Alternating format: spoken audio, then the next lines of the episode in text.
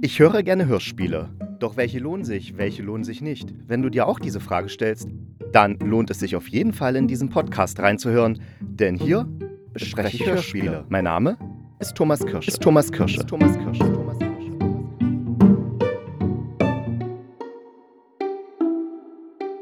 Hallo und herzlich willkommen zu einer neuen Folge des Hörspielkritikers. Jawohl.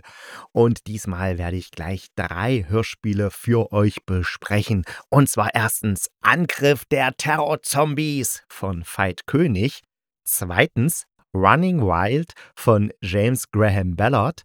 Und drittens Die Nacht war bleich, die Lichter blinkten von Emma Braslawski.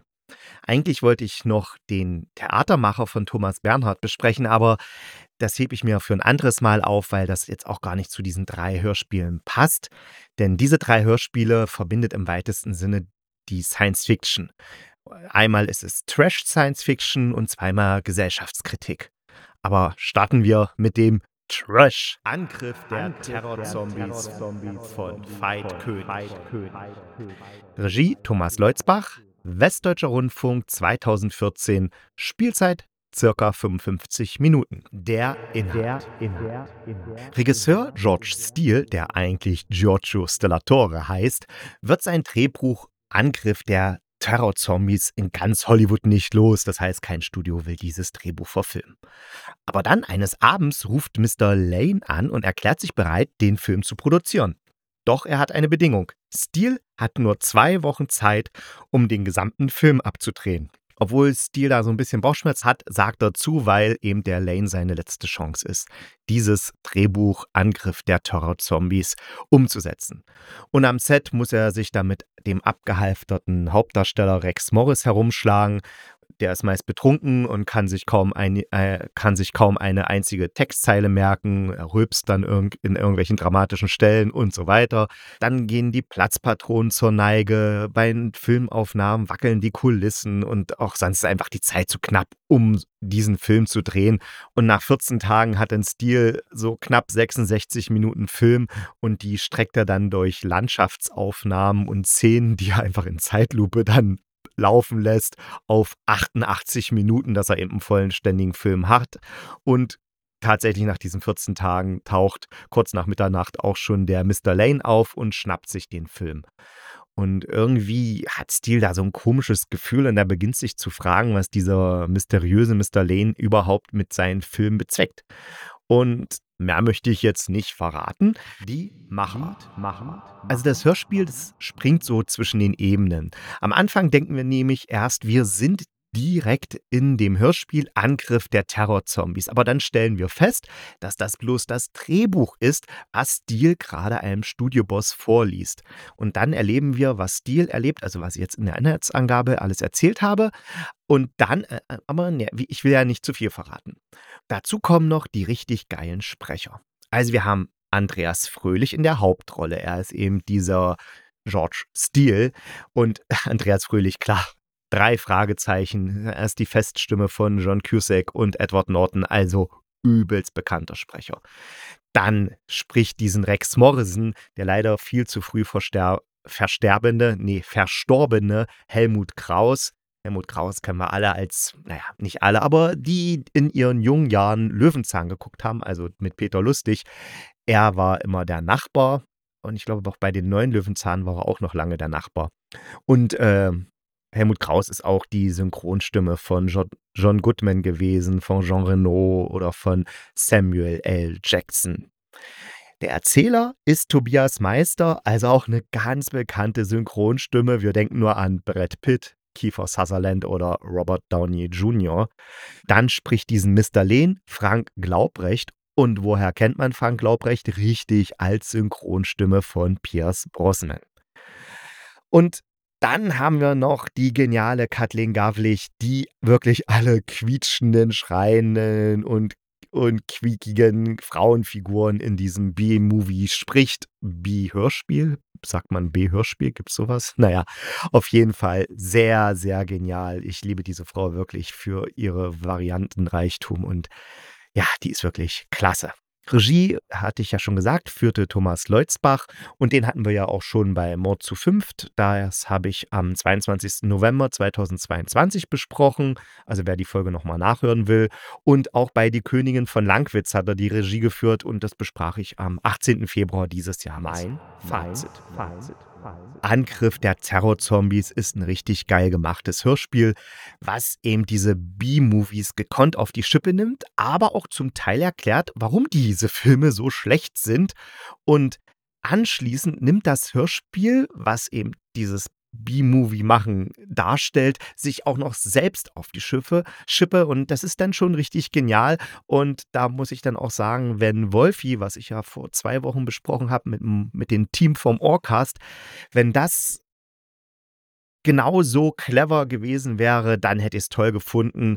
Und ich denke mal, alle, die hier so kommerzielle Hörspiele machen, die sollten sich mal echt eine Scheibe von diesem Hörspiel abschneiden und zu sehen, wie man mit so einem Stoff umgehen kann und wie es dann wirklich richtig genial wird. Meine Meinung. Running, Running Wild, Wild von James Graham Ballard. Das zweite Hörspiel, was ich besprechen möchte, ist Running Wild von James Graham Ballard. Das wurde von Wittmann und Wittmann, nein, Wittmann und Zeitblom realisiert. Das ist ein schweres Wort. Realisiert wurde es von Wittmann und Zeitblom. Es ist eine Auftragsproduktion des Westdeutschen Rundfunks aus dem Jahr 2011 und ist knapp 50 Minuten lang. Der Inhalt. Inhalt. In dem Hörspiel geht es um Pangburn Village und das ist ein von hohen Zäunen umgebenes Wohngebiet, was von Wachdiensten beschützt wird und hier lebt eben der gehobene Mittelstand etwas außerhalb von London. Man kennt es ja wahrscheinlich eher aus den USA, diese Wohn Wohnsiedlungen, wo sich halt so, ja, reichere Menschen abschotten, damit sie jetzt nicht beklaut werden oder so. Ja, diese selbstgewählten Gefängnisse. Und natürlich haben die Leute dort auch Kinder, denn irgendwie müssen sich ja immer alle vermehren, als ob sie nichts Besseres zu tun hätten. Egal. Und jedenfalls, diese Kinder leben genau wie die Eltern im Luxus und sind behütet. Ihnen kann eigentlich nichts passieren, denn überall sind Kameras und das Wachpersonal passt natürlich auch auf. Aber eines Tages passiert es, was eigentlich nicht passieren sollte. Alle 32 Erwachsenen, die sich gerade in der Siedlung aufhalten, werden ermordet und die Kinder sind alle weg. Die Polizei, wie sollte es anders sein, die tappt natürlich im Dunkeln. Man vermutet dann sowas wie Terroristen, die da eingedrungen sind und die Kinder entführt haben oder irgendwelche Psychopathen, die alle umgebracht haben. Und ja, die Kinder sind entführt worden. Das, das ist eigentlich so, das steht eigentlich so für die Polizei fest.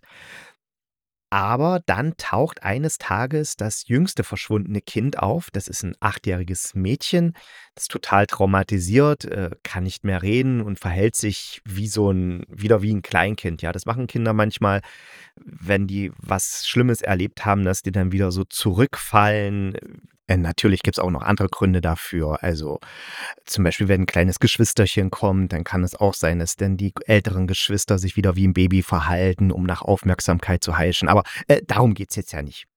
Und der Psychiater Dr. Gravel, der ahnt aber aufgrund, weil er das Kind beobachtet und auch vor Ort ist in diesem, in diesem eingezäunten Village da, äh, ahnt er schon, was da passiert sein könnte und er glaubt eben nicht, dass die Kinder von Pangburn entführt wurden, wie es die Polizei glaubt, sondern aber naja, okay, ich will nicht zu viel verraten. Die Machart. Machart. Ja, das ist typisch Wittmann und Zeitblom. Denn hier verschmelzen so dokumentarische Schnipsel, also dokumentarisch, es ist ein fiktives Hörspiel, ja, aber sie klingen halt dokumentarisch, diese Schnipsel aus Nachrichtensendungen. Mit Zeitzeugenberichten sind dabei und dann gibt es so Spielszenen und man hört innere Monologe. Und das alles ergibt dann so ein Gesamtbild, was zusammengehalten wird durch einen geilen Soundtrack, der ist musikalisch, aber auch bringt auch Geräusche mit in die Musik rein, so dass es alles so miteinander verschmilzt und die Handlung vorantreibt. Also wirklich richtig gut und clever gemacht. Eben, ja, mein Fazit. Fazit. Fazit. Ja, hab ja schon gesagt, es ist typisch Wittmann und Zeitblom Hörspiel und die lohnen sich aus meiner Sicht immer. Denn hier verschmelzen nämlich so super Form und Inhalt und es zeigt auch, dass selbst ein künstlerisches künstlerisch gemachtes Hörspiel bei denen ja viele Hörspielfreunde und Freundinnen sagen, naja, die sind mir zu anstrengend, das will ich nicht, da muss man in den Kopf so und oh, das ist immer so viel bla bla bla. Nee, aber auch künstlerisch gemachte Hörspiele können richtig super spannend sein und einen so mitnehmen. Und dieses Hörspiel das, das schafft es auf jeden Fall. Also Running Wild ist wirklich ein Hörspiel, was sehr künstlerisch ist, aber trotzdem spannend ist und man will dann zuhören. Und es regt so wunderbar zum Nachdenken an, gerade hinsichtlich dieser Frage, was tun eigentlich übervorsorgliche Eltern ihren Kindern an? Und hier wird eben diese Frage absolut radikal beantwortet. Also wer sich so ein bisschen mit der Erziehungsthematik auseinandersetzen möchte, hört sich dieses Hörspiel an und wer auch einfach nur eine spannende Geschichte hören möchte, hört sich dieses Hörspiel an. Und wer mal ein künstlerisches Hörspiel hören möchte, was eben so ist, dass man es gerne hört, der hört sich auch dieses Hörspiel an. Also seid dabei bei Running Wild von Wittmann und Zeitblom realisiert nach einer Geschichte von James Graham Ballard. Die Nacht war bleich, die Lichter blinkten von Emma Braslavski. Die Nacht war bleich, die Lichter blinken nach dem Roman von Emma Braslawski, wurde vom Bayerischen Rundfunk 2022 produziert und das Hörspiel ist knapp 67 Minuten lang. Der Inhalt. Das Hörspiel spielt in einer Zukunft, in der es Androiden gibt, also Roboter, die aussehen und sich auch so verhalten wie Menschen. Und die werden, ja klar, wie sollte es anders sein, die werden zu Haussklaven oder eben als Partner oder Partnerin verkauft. Offiziell heißt es, damit es keine Einsamkeit mehr gibt, aber eigentlich sind diese Partnerinnen in Anführungsstrichen oder Partner eigentlich nur die letzte Offenbarung der Konsumgesellschaft, in der sich eben zeigt, dass selbst die Liebe und das Zwischenmenschliche zum Produkt geworden ist. Und wenn man eben sozusagen sich den idealen Menschen stricken kann, also in der Werkstatt zusammenbauen lassen kann und programmieren lassen kann, dann wird es sicher viele Menschen geben, die da zuschlagen, so nach dem Motto, ja, wie so Neuwagen, den man sich dann bestellt, so bestellt man sich dann halt den neuen Partner oder die neue Partnerin. Und da ist es ja auch dann kein Wunder, dass sich trotz dieser immer verfügbaren Liebe viele Menschen umbringen. Und das ist wirklich ein Problem, weil bei den meisten Selbsttötungen nicht rechtzeitig die Angehörigen gefunden werden, die eben für die Beerdigung zahlen. Und diese Anonymbestattung, die muss dann halt das Land bezahlen und die kosten dem Landeshaushalt eben viel Geld. Und die Polizei soll deshalb die Angehörigen dieser Selbstmörder finden, damit die zahlen können. Ja, so. Doch die Polizei, klar, auch in der Zukunft ist sie damit überfordert und deshalb gibt es die Operation Roberta. Und dabei handelt es sich und dabei handelt es sich um die erste autonom handelnde KI-Kommissarin Roberta Köhl. Und die soll zeigen, ob auch Androiden bei der Polizei eingesetzt werden könnten. Und als Probeauftrag erhält sie einen Suizidfall und da soll sie die Angehörigen finden. Und tatsächlich klappt das auch, doch die Angehörigen wollen nicht zahlen und Roberta muss sich dann was einfallen lassen. Die Machart. Machart. Machart. Also ich muss sagen, dieses Hörspiel, Die Nacht war bleich, die Lichter blinkten, ist ein wirklich richtig, richtig toll gemachtes Hörspiel gibt fantastische Spielszenen, gibt so ein paar innere Monologe, eine Erzählerin, die kurz so ein bisschen was erläutert, also sich auch nicht in den Vordergrund drängt. Und es ist wirklich hervorragend umgesetzt, hervorragend gespielt mit total glaubhaften Geräuschkulissen. Und die Inszenierung ist auch echt geschmeidig. Also das ist perfektes Ohrenkino, möchte man sagen.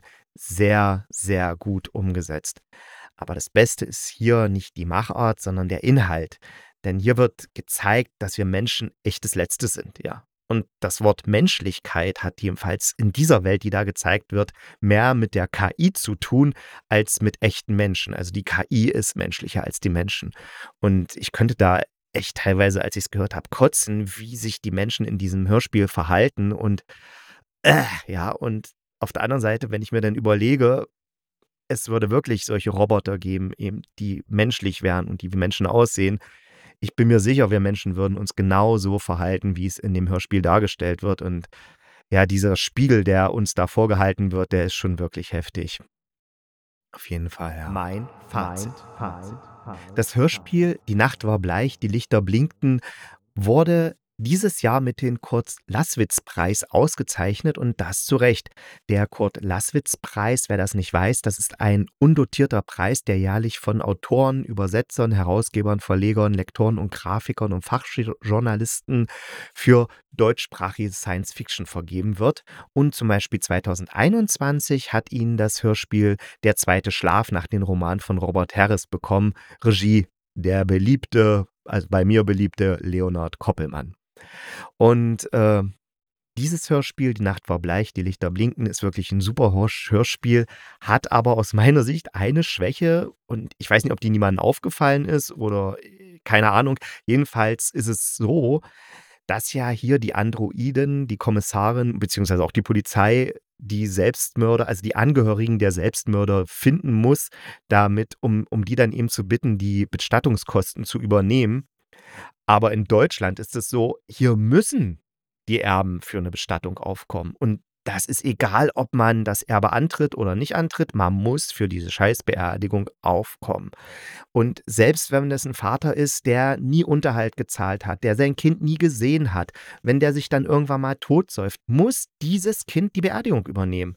Also da kommt man nicht raus. Und da frage ich mich dann, was für eine Welt hier die Autorin sich überlegt hat, in der halt sich die Angehörigen das so mehr oder weniger aussuchen können, ob sie die Beerdigungskosten übernehmen. Also in Deutschland wäre es dann so, selbst wenn die jetzt niemanden finden, der die Beerdigungskosten, also keinen Angehörigen finden, würde der Staat jetzt oder das Land äh, das Geld erstmal zahlen und dann würden die einen Erben suchen und die würden so lange suchen, bis die jemanden finden, der diese scheiß Beerdigung bezahlt. Natürlich nicht jeder Erbe muss dann bezahlen. Also ich glaube, nur bis zu einem gewissen, gewissen Verwandtschaftsgrad muss man bezahlen. Aber so ist es halt. Aber vielleicht spielt dieses Hörspiel ja nicht in Deutschland, sondern in einer anderen, in einem anderen Staat, wo sich das die Angehörigen aussuchen können, ob sie Beerdigungskosten übernehmen und äh, in der Zukunft von diesem Staat. Also vielleicht irre ich mich ja dann auch irgendwie bei meiner Einschätzung. Aber das ist eben das Einzige, was mir ausgefallen ist. Aber ansonsten wirklich ein richtig, richtig klasse Hörspiel. Unbedingt anhören und über die Menschen abkotzen. Ja. Soweit von mir. Und jetzt noch der Ausblick. Der Ausblick. Beim nächsten Mal werde ich mich mit einer netten Krimireihe befassen. Also nett ist das falsche Wort, also eine sehr gut gemachte und sehr hörenswerte Krimireihe. Und die werde ich dann für euch auseinandernehmen. Und bis dahin wünsche ich euch ein schönes Wochenende oder eine schöne Woche, wenn ihr diesen Podcast erst in, nach dem Wochenende hört. Aber auf jeden Fall denkt bitte dran, bleibt gesund und kugelrund. Dann beißt euch auch kein Pudelhund.